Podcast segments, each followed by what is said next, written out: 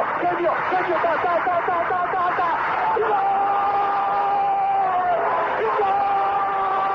Dennis Bergkamp, Dennis Bergkamp, Dennis Bergkamp neemt de bal aan. Dennis Bergkamp, Dennis Bergkamp, Dennis Bergkamp, Dennis Bergkamp, Dennis Bergkamp. De bola para Portugal, vai Éder, vai Éder, vai Éder, vai Éder, chuta, chuta, chuta! Gol!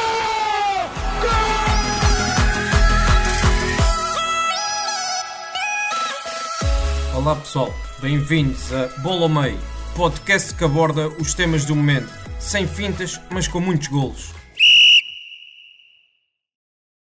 Sejam bem-vindos a mais um episódio da Bola ao Meio, da ProScout. Nesta semana vamos falar da Copa América. A competição começou no passado domingo, no dia 13, com a vitória do Brasil por 3-0 frente à Venezuela. E hum, nesta, esta competição neste ano tem um, um formato diferente na, na fase de grupos. Já vai ser tudo, tudo como, nos, outros, nos outros anos, de grupos, quartos, meias e final. Mas os grupos este ano estão diferentes. Há dois grupos de cinco equipas, cada um, e passam os quatro primeiros. Já por aqui este formato é algo debatível, por passarem os quatro primeiros. Não, não sei se faz muito sentido, mas também já vamos discutir isso. Uh, e pronto, vamos ver assim as principais seleções uh, à conquista do, do, troféu. Será que o Brasil vai conseguir vencer a. Será que Neymar vai conseguir vencer mais uma Copa América? Será que é a vez de Messi? Será que vamos ter mais um outsider? E é um pouco isso que vamos debater. Daniel, bem-vindo. Uh, desde já fazer a pergunta de, desta questão dos grupos. Como é que viste isto? Como é que vês este formato novo? Passarem, serem cinco, cinco equipas e passarem quatro? Achas que para ti faz eh, muito sentido? É sim, é um formato estranho, é um formato estranho, mas que ao mesmo tempo acho que não tira grande sentido, porque se tivesse mais grupos acabariam por passar o mesmo número de equipas, por isso um, sejam quatro grupos, sejam dois, um, acaba por ir dar ao mesmo. É, pode parecer estranho por, por teres dois grupos de cinco que passam quatro, mas se tivesses quatro grupos iam passar os, os, dois primeiros de cada grupo, por exemplo. Uhum. Uh, por isso acho, acho que vai dar a, a mesma coisa. Uh, de resto, o formato não, não, muda muito, por isso. Mas, por exemplo, que... até, até número ímpar, não, até parece um bocado feio. Por exemplo, só, o Uruguai tem 0 pontos e está em quarto lugar, e a Bolívia já, já fez um jogo e está em quinto. Sei lá, coisas assim, tipo de, de ser, de ser número ímpar, me faz um bocado de confusão. Sim, mas isso, isso ia acontecer mesmo com que fossem grupos mais pequenos. Uh, este caso da Bolívia estar, estar em último com um jogo feito. Uh, porque a Bolívia efetivamente jogou, perdeu, uh, perdeu por dois golos de diferença. Por isso, se tivesse um grupo mais pequeno ou não, a Bolívia ia estar sempre atrás do Uruguai, mesmo que o Uruguai não tivesse jogado. acho que se formos a ver também o que muda é só pegarem mais uma equipa e meter mais uma equipa em cada grupo e, e encurtar a competição. Uh, longe vão os tempos em que a Copa América convidava seleções de todos os continentes a participar uh, tiver, tiveram que se reajustar e, e, encontrar aqui a melhor solução. Vamos ver, porque acho que também ainda temos só quatro jogos feitos, ainda acho que ainda é cedo para tirarmos conclusões, mas uh, vamos poder tirar melhores conclusões sobre este modelo uh, à medida que a competição vá, vá avançando. E olha, e, e diz-me uma coisa, um, como é que vês a, a, competição este ano? Visto até que, por exemplo, o caso da Venezuela, que está com, se não me engano, 12 casos de Covid, também vi 15, mas acho que é mais, de, alguns também de equipa técnica. Isto porque a realização no, no, da Copa América num país era para ser na Argentina, e acabou por não ser por causa, por causa de Covid, e, e é no Brasil. E até da minha perspectiva, primeiro, não vi o grande sentido nesta na realização do Brasil, porque não, não acredito na garantia da segurança de, das equipas, como, foi, como, como, está a acontecer um bocado no, no, caso do Euro, apesar que mesmo assim no Euro ainda surgiram, ainda surgiram casos de Covid em algumas seleções, e Portugal foi uma delas, obviamente. Um, e depois também não consigo entender uh, como é que realizam a Copa América num país onde claramente para já, os jogadores da seleção brasileira estavam todos contra a, a realização da Copa América no Brasil. E depois, tendo em conta como o país está, que parece, pelo menos dá-me a entender, parece, parece ser um caos de, de Covid, pouca, pouco controle e pouca segurança nesse, nesse sentido, e milhares e milhares de pessoas que não usam máscara, que não, não têm essas preocupações. Um, não acho que faça grande sentido ser, ser realizada no Brasil e, e, e, acho que mesmo sendo, mesmo que até pronto, que, que os jogos vão, estão-se a realizar, não é? Acho que, espero bem que não, mas acho que vão começar a surgir alguns, alguns casos e esperemos que não surjam nenhum surto, como, ou mais nenhum surto como surgiu na, na Venezuela, apesar de achar isso um bocado difícil. Sim, eh, eu acho que eh, se formos a ver, se calhar eh, realizar a própria Copa América, tendo em conta as circunstâncias, pode não ter sido uma boa ideia, não é? a primeira opção falhou e a opção B da, da Comebol acaba por ser uma opção desastrosa. Uh, acho que, dadas as circunstâncias, se o plano A falhou, um, tendo em conta que era o plano B, se calhar mais valia não ter realizado e ter, ter adiado a competição como, como os jogadores do Brasil pretendiam. Um, acho que foi o sítio errado para, para se realizar, porque realmente a situação no Brasil não é, não é melhor, uh, mas é, é a velha máxima. Nós, nós enquanto, enquanto pessoas, somos, somos meros números. Uh, e, o, e dentre os números, uh, os números que mais importam a quem toma as decisões são, são números que venham com, com cifrão à frente e, e não propriamente os números de, de pessoas. Por isso, não me choca não me choca. Não é a melhor decisão, mas, mas não me choca. Sim, é, concordo, concordo a 100%. Ah, mas tentando ver as coisas de uma forma positiva, olha, é uma competição que eu, que eu sempre gostei de ver. Acho que é um futebol, é um futebol que. É um futebol sul-americano de clubes, eu não acompanho, confesso. Mas é um futebol que chega a esta altura do ano e é sempre no verão. Aqui, cara, é sempre no verão. E é, é uma fase do ano que eu gosto imenso porque fico, fico sempre a ver jogos até, até tarde e e uh, divirto-me imenso porque acho que é um futebol muito, muito intenso, muito competitivo, uh, muito competitivo, pronto, dependendo da seleção, obviamente, mas uh, por norma a equipa teoricamente mais fraca consegue dar sempre muita luta à equipa mais forte e é. Uh, pronto, bem que há muitas faltas e sim, mas também dá aquele clima mais intenso ao jogo, de aquelas picardias, aquele. Não sei, aquela. aquela aquele sangue latino mesmo que há em todos os jogos que tu sentes mesmo quando estás a ver um jogo destes e e depois de vez em quando apanhas assim um jogo que até pode parecer que, vai, que não vai ser lá grande coisa e acaba por ser um, acaba por ser um bom jogo e, e, pronto, e a outra equipa surpreender a outra. Por acaso tem, é uma competição que eu, que eu aprecio bastante, tentando ver desse lado mais positivo, até, até ainda bem que foi, que foi realizada. E pronto, nós agora também temos, temos Euro à tarde e Copa América à noite, portanto não nos podemos queixar da, da falta de futebol. Sim, disso, disso não te podes queixar. Uh, se bem que um, o Euro tem melhorado termos qualitativos comparado ao que foram os primeiros jogos. Uh, a Copa América não estou muito confiante para, para o nível qualitativo. Um, acho que boa parte das seleções que, que, têm, que têm surpreendido de certa forma ao longo dos últimos anos, que têm uh, feito bons jogos e têm realizado bons torneios nos últimos anos estão a, neste momento a atravessar fases mais conturbadas. Uh, Chile, Uruguai, uh, são seleções que, que noutros tempos um, ehm, foram muito fortes. o Chile venceu Copas Américas, o Uruguai chegou longe em, em vários torneios, mas que agora estão numa fase de, de reestruturação temos, temos uma geração de jogadores a chegar ao fim, quer de um lado, quer do outro, e por exemplo, eu, eu hoje já não consigo ver o Chile ou o Uruguai como, como candidatos claros a vencer a Copa América e, e se calhar nem vão chegar tão longe assim. Um, o Chile é, é uma seleção que, que tem, tem Alexis Sanchez já nos, nos 30, tem Vidal já nos 30, tem Aranguiz nos 30, uh, eh, Gary Medel, Maurício Isla, portanto o próprio Cláudio Bravo.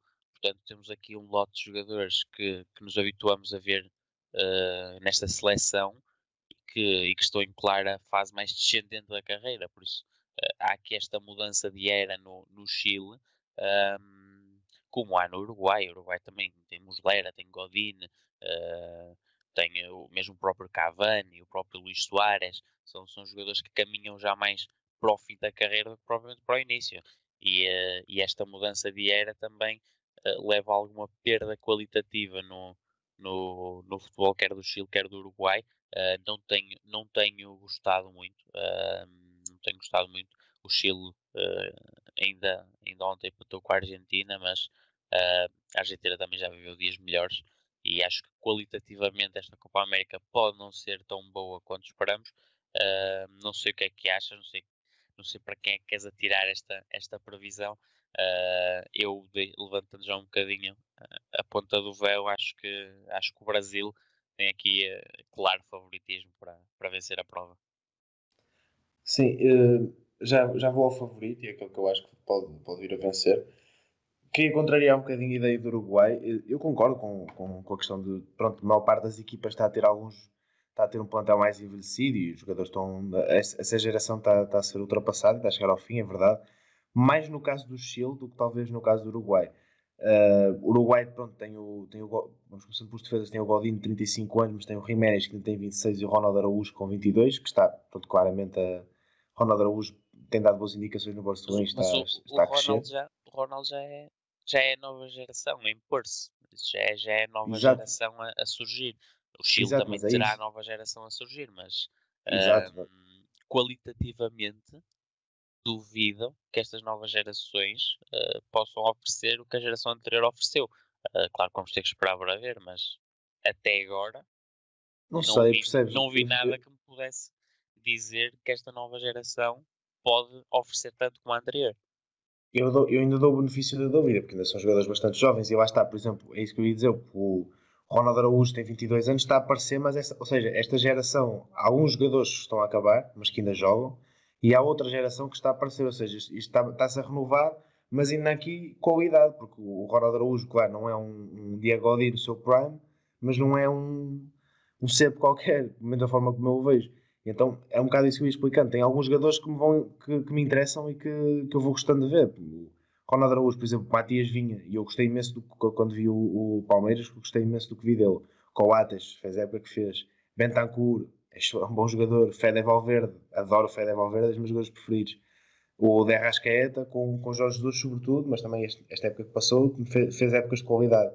O Nico de la Cruz é um, é um craque, ainda nem sei como é que está no River Plate. O Lucas Torreira tem muita experiência em nível de futebol internacional. O Vecino, igual.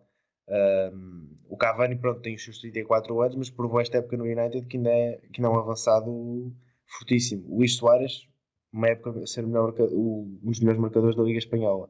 Ou seja, é uma seleção que eu vejo e, claro, há aqui jogadores que eu não conheço, há aqui jogadores que eu não faço ideia como jogam, há outros que têm alguma uma breve ideia, mas é uma seleção que eu vejo. Eu, apesar de ver que uh, as lendas e as figuras e aquele Uruguai que, que nós nos lembramos provavelmente de 2010, etc.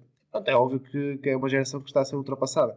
Mas consigo ver alguns jogadores a entrar, a entrar novos e consigo ver um, jogadores que me vão agradando e, e, que, e que acho que têm qualidade e que acho que, mesmo sendo jovens e mesmo sendo uma, uma geração nova, que acho que tem aqui, tem aqui um núcleo de jogadores interessante e que eu até acho sinceramente que o Uruguai pode, pode, pode surpreender no, agora na Copa América, porque vejo, vejo um núcleo de, de ah, ainda tem Maxi Gomes de, de Valência, que me esqueci.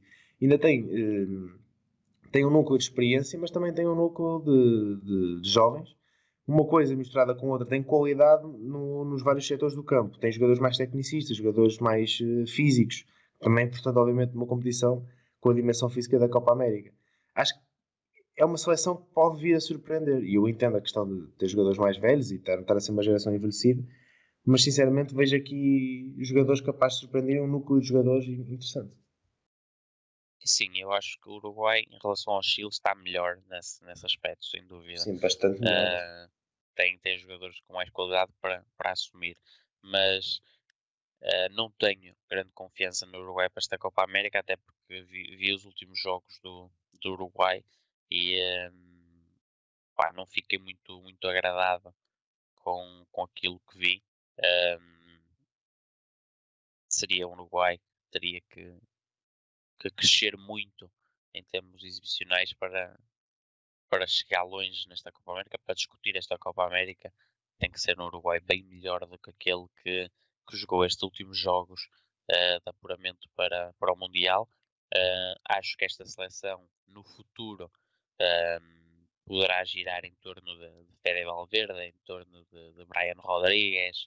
Um, acho, que o, acho que o próprio uh, o próprio Facundo Pellistri, o jogador que, que foi para o, para o, Manchester United, acho que poderá eventualmente uh, entrar nesta seleção um, em breve também e poderá também ser uma das figuras uh, do futuro, mas uh, efetivamente acho que não será uma geração tão bem sucedida como a anterior, ou, ou pelo menos tão forte como a anterior, Uh, mas ainda assim vai haver qualidade, acho que sim. Acho que ainda há aqui alguns jogadores nos seus 24, 25, como, como o Dela Cruz, como o Nandes, uh, o Maxi Gomes, que falaste muito bem. Uh, aqui já não consigo incluir Vecino, porque Vecino também já vai nos 29 anos, já está mais, mais para, para uma fase adiantada da carreira do que para a fase inicial. Mas acho que o Uruguai vai ficar com qualidade. Não acho que seja, no entanto, uh, um candidato forte nesta Copa América. Muito bem, e olha, e um, ontem por acaso até discuti, discuti com, com alguns amigos meus, a questão da. Um, estávamos a ver a Argentina e, e discutimos a, a, qualidade da seleção da Argentina. Um, eu por acaso, uh, um bocadinho a semelhança do que és do Uruguai, claro, com, com as suas diferenças qualitativas, obviamente. Acho que a Argentina também tem aqui um, um, um grupo interessante e, e uma seleção capaz de. Acho que é acho que é a seleção mais capaz de fazer frente ao Brasil, que para mim é o favorito, sem dúvida alguma. Um, e acho que é uma seleção que. Lá está. Acho que é uma seleção que nunca evoluiu dos problemas defensivos que tem tido nos últimos 10 anos, digamos assim. Um, e, não, e já o jogo de ontem também achei, achei um pouco isso, que, não, que esses problemas defensivos mantiveram-se. E acho que, a nível, mesmo a nível de qualidade individual, do, do podemos ver, tem alguns jogadores que, pronto, que podem fazer diferença, por exemplo, o Otamendi, que é um jogador que está, que está a um nível interessante, mas mesmo assim, acho que do meio, do meio campo para a frente, tem muitos jogadores que se destacam, mas do meio campo para trás, acho que já fica um bocado curto. O que é que tu achas? Sim, a Argentina também tem sofrido essa, essa mudança e, e eh, é uma geração que não é tão forte como gerações anteriores. Claro que a Argentina é sempre crónica candidata e, e é sempre a equipa uh, que esperamos que se possa bater melhor com o Brasil, mas efetivamente a Argentina de hoje em dia não é uh, o bicho-papão que foi noutros tempos. Uh, tu olhas, olhas para a defesa, tudo bem, tens, tens Otamendi a um, um belo nível, mas depois tens, tens Martinez quarta, uh, tens Montiel, tens Tagliafico, não são maus jogadores, mas já vimos a Argentina noutros tempos com, com melhores soluções. Um, tens um meio campo, uh, normalmente assim tem Paredes, Lo Celso e, e De Paul. Um, aqui aplica-se a mesma, a mesma coisa. São maus jogadores? Não, não são. Mas também não são aquele tipo de jogadores que, que já tiveste nesta Argentina e que faziam desta Argentina candidata a tudo e mais alguma coisa. Um, a qualidade tem vindo a, apesar de existir, tem vindo a ser menor nesta geração argentina. Uh, a própria qualidade uh, de jogo e, e, e, a qualidade do selecionador também tem vindo a diminuir. Eu não sou particularmente fã de Scaloni, uh, mas eh, será sempre candidato a uma seleção que tem Messi, sujeita-se sempre a, a, levar o caneco. E no meio de, deste, desta eu vou dizer desta juventude, porque ainda há aqui jogadores que, que claramente já são de outra, de outra geração mais recente, uh, ainda há Di Maria, ainda há Agüero, uh, ainda que uh, Agüero seja nesta altura um jogador mais de, de bastidores na Argentina e não tenha tanto destaque, uh, porque, porque Lautaro ficou-lhe com o lugar e, e Di Maria vai, vai intercalando entre, entre o banco e a titularidade. Eu recordo-me que ele recentemente um, não teve um jogo muito feliz antes do arranque da Copa América. A Argentina jogou uh, contra, contra o Chile uh, e contra a Colômbia no, na qualificação para o, para o Mundial. Uh, o Di Maria nem sequer jogou contra a Colômbia e contra o Chile fez, fez 60 minutos muito fraquinhos e, e compreende-se que, que, tenha, que tenha sido relegado agora para o banco. Um, mas, mas acho que é uma Argentina que, que, vai, estar, vai estar na luta. Ainda assim, é como digo, vejo o Brasil uh, com um fosso ainda considerável para os restantes. E aquilo que me dá a entender da, da Argentina, e, e claro que é sempre um pouco difícil, pelo menos para mim é sempre difícil e que acho um pouco injusto também criticar-se muito os selecionadores, porque têm pouco tempo de trabalho com as equipas para estabelecer ideias, etc. Enfim. Mas aquilo que me dá a entender, tendo em conta o, o, o plantel que a Argentina tem, é que é uma equipa mesmo mal trabalhada. É uma equipa que parece que pode dar muito mais do que dá, mas não dá porque não, parece que falta o cérebro desta equipa no, no banco. É um bocado isso que eu tenho vindo a ver de, ao longo do tempo da Argentina e desde que começo a acompanhar a Copa América, eh, sobretudo. Hum, vejo muita dificuldade em, em, trabalhar uma ideia e trabalhar uma, uma seleção que, tem, que sempre teve muito talento. Porque tu disseste esse meio campo, mas para, para além desse meio campo, ainda há, ainda há o Palácios, ainda há o Acunha, por exemplo, que pode jogar no meio campo, que jogou na, na última Copa América, ainda há Papo Gomes, que faz a diferença toda. Ou seja, há, há muitas soluções que, que esta equipa pode ter. Por exemplo, ontem, ontem quem jogou foi o Nicolás Gonçalves na frente de ataque, por exemplo, Di Maria não jogou, agora ficou no banco, o próprio Angel Correia também não entrou. São opções, pelo menos a meu ver, que, obviamente quem está de fora e não está com o grupo de trabalho, não faz, não, não faz grande sentido. E acho que é uma seleção que tem muita qualidade, tem, tem, tem talento, tem uh, jogadores, lá está, como tu disseste muito bem, que são bons, mas não são nenhum craques, uh, tirando obviamente o Messi e os outros, não são nenhum craques, e, e, mas mesmo assim, acho que, é uma, acho que é uma seleção que tem um plantel sólido, e esse plantel sólido, bem trabalhado, acho que poderia dar para outros palcos. Acho que se esta seleção fosse hoje um Mundial, com esta juventude, não sei onde é que, onde é que terminaria, mas lá está, tenho confiança que se fosse uma seleção com, sabe, vou dar um exemplo com Marcelo Bielsa, por exemplo, um, talvez, muito provavelmente, daria mais, não digo que, seja, que fossem campeões do mundo ou algo do género, mas acho que poderiam ir a uma fase, já as últimas rondas, umas meias, porque vejo, vejo qualidade nos vários setores e vejo, já está, vejo um, um grupo de trabalho sólido. Sim, sim, eu acho, acho que é como te digo, não sou propriamente fã de Scaloni. Acho que Scaloni acaba por ser uh, uma solução porque também não havia muitas outras e a Argentina já tinha experimentado uh, muitas, muitas, muitas soluções que no final acabaram por não se revelar soluções. Uh, e efetivamente, se olharmos aos bons nomes, uh, aos bons nomes, aos, aos treinadores mais conceituados, uh, todos eles estão, estão ocupados com outros projetos uh, e por isso é um bocado foi o que sobrou, não é? E, e, então e então Scaloni ficou ficou com o lugar, mas mas vai-se vai-se percebendo que realmente esta Argentina está a jogar abaixo das suas capacidades e, e isso claro que, terá que ser responsabilidade do, do selecionador. E olha, passando então para os nossos favoritos, acho que ambos concordamos em que é, que é o Brasil. Um, a pergunta que, que, fica no ar é que será que será que o Neymar ganha a Copa América e ele que está quase a tornar-se o melhor marcador de sempre do, do Brasil e, e assumiu, acho que, está, acho que está na hora de, de assumir, acho que está a evolução que ele foi tendo como jogador, de, pronto, de começar a explorar mais o espaço interior, etc., que foi tendo o PSG sobretudo com Turra o ano passado. Um, acho que esta evolução dele enquanto jogador vai ser benéfico para, para o Brasil e, e benéfico para ele no Brasil, porque vejo-o a deixar de ser aquele extremo vertical, uh, mais, mais de drible e, tentar, e de finalização, mas também alguém que vai participar mais no processo criativo. E acho que isso tem muito positivo no Brasil, porque embora tenha jogadores como como o Paquetá, como o próprio Firmino, que, tem o perfil que tem associativo, um jogador como o Cebolinha também, que apesar de jogar mais na linha, também tem algumas ideias interessantes a nível do passe. Acho que falta aqui qualquer coisa a nível de cérebro, digamos assim, no Brasil. E acho que o Neymar, tendo em conta esta nova função que, que foi adquirindo no, no, PSG, que hum, pode, pode mexer muito com o jogo e acho que pode dar muito mais ao Brasil do que muito mais também não vou dizer, mas acho que pode dar mais ao Brasil do que dava, do que dava noutros, noutros anos, ou pelo menos dar algo diferente que pode ser ainda mais positivo para o Brasil. Um, e acho que eu consigo ver uh, uh, no final do, da Copa América levantar a taça. Mas diz-me o, o que é que achas desta questão toda de Neymar e deste Brasil?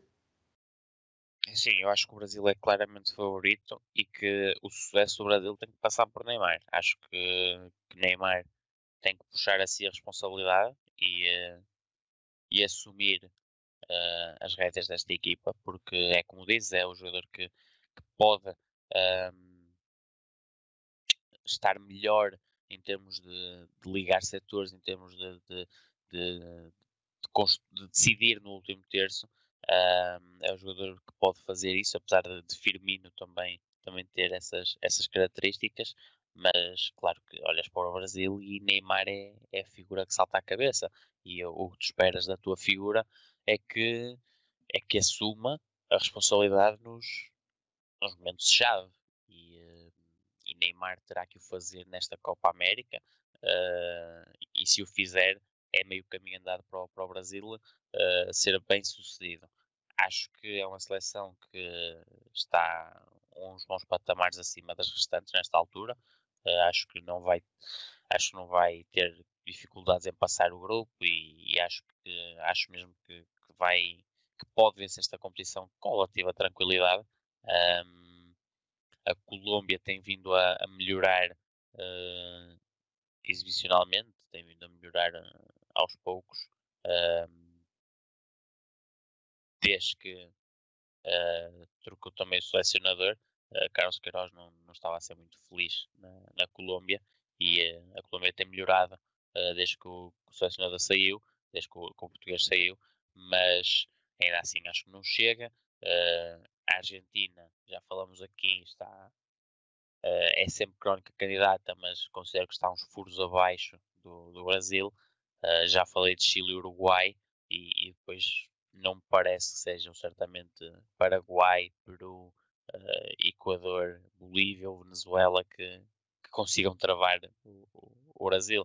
Eventualmente o Peru poderia ser até uma, uma seleção uh, que podia fazer uma gracinha e, e chegar longe.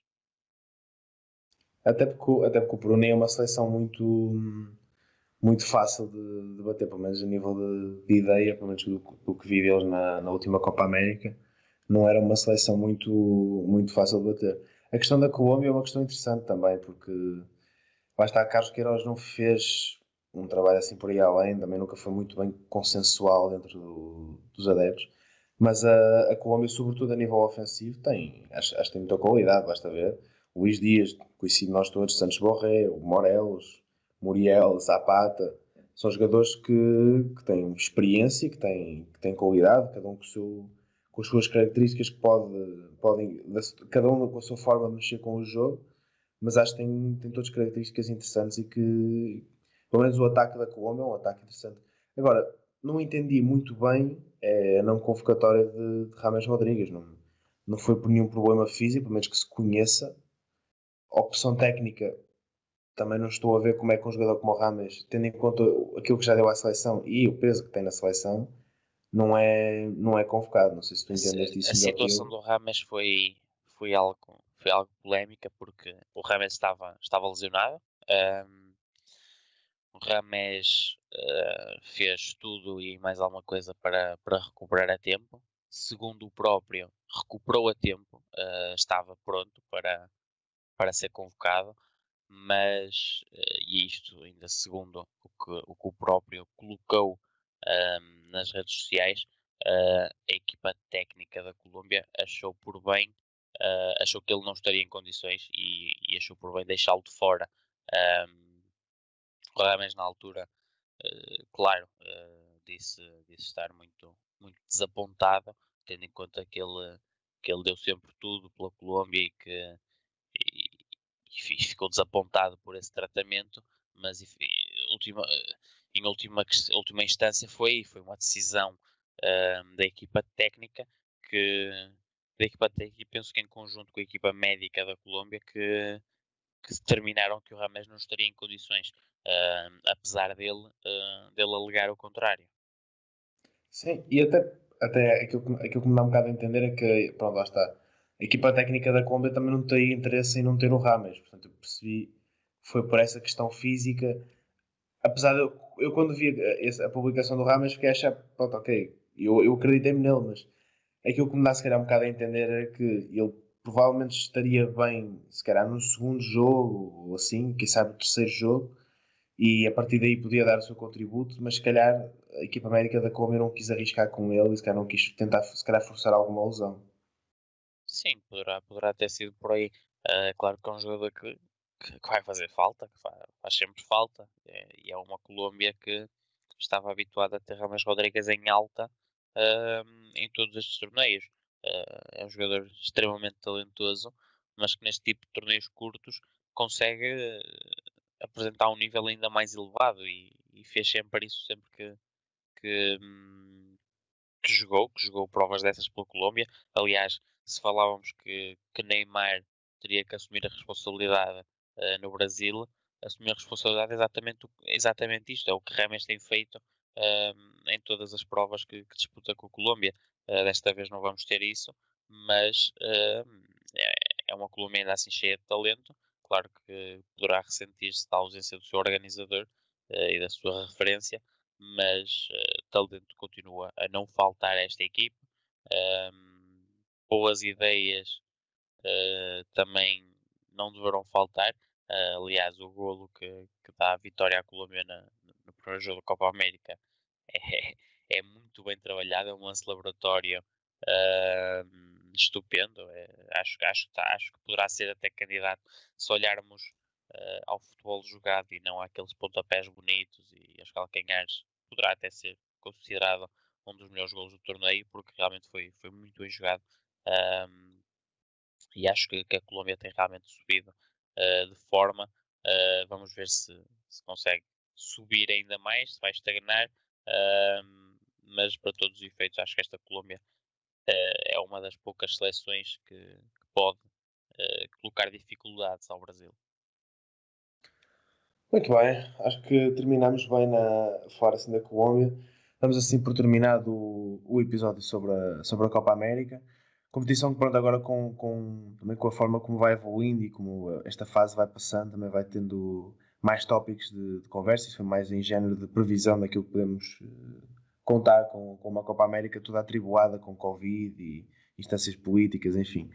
Um, já sabem, podem passar no site da ProScout e ver uh, tanto artigos meus como do, como do Daniel e acompanhar os outros podcasts. A ProScout tem agora o, o Euroscout, podcast dedicado ao Euro, podcast diário, portanto podem sempre passar lá e é, verem as conversas, que é sempre, sempre muito interessante. Esta, é uma fase muito, muito entusiasmante do ano em termos de futebol de manhã, de manhã não, mas à tarde e à noite, e é uma fase em que podemos. Uh, também aproveitar muito tipo de conteúdo que, que é interessante em ser publicado. Bom, despeço-me assim de vocês. Daniel, olha, um abraço para ti e espero que estejam aqui connosco na, na próxima semana. Um abraço e obrigado por estarem novamente desse lado. Uh, contamos convosco na, na próxima semana.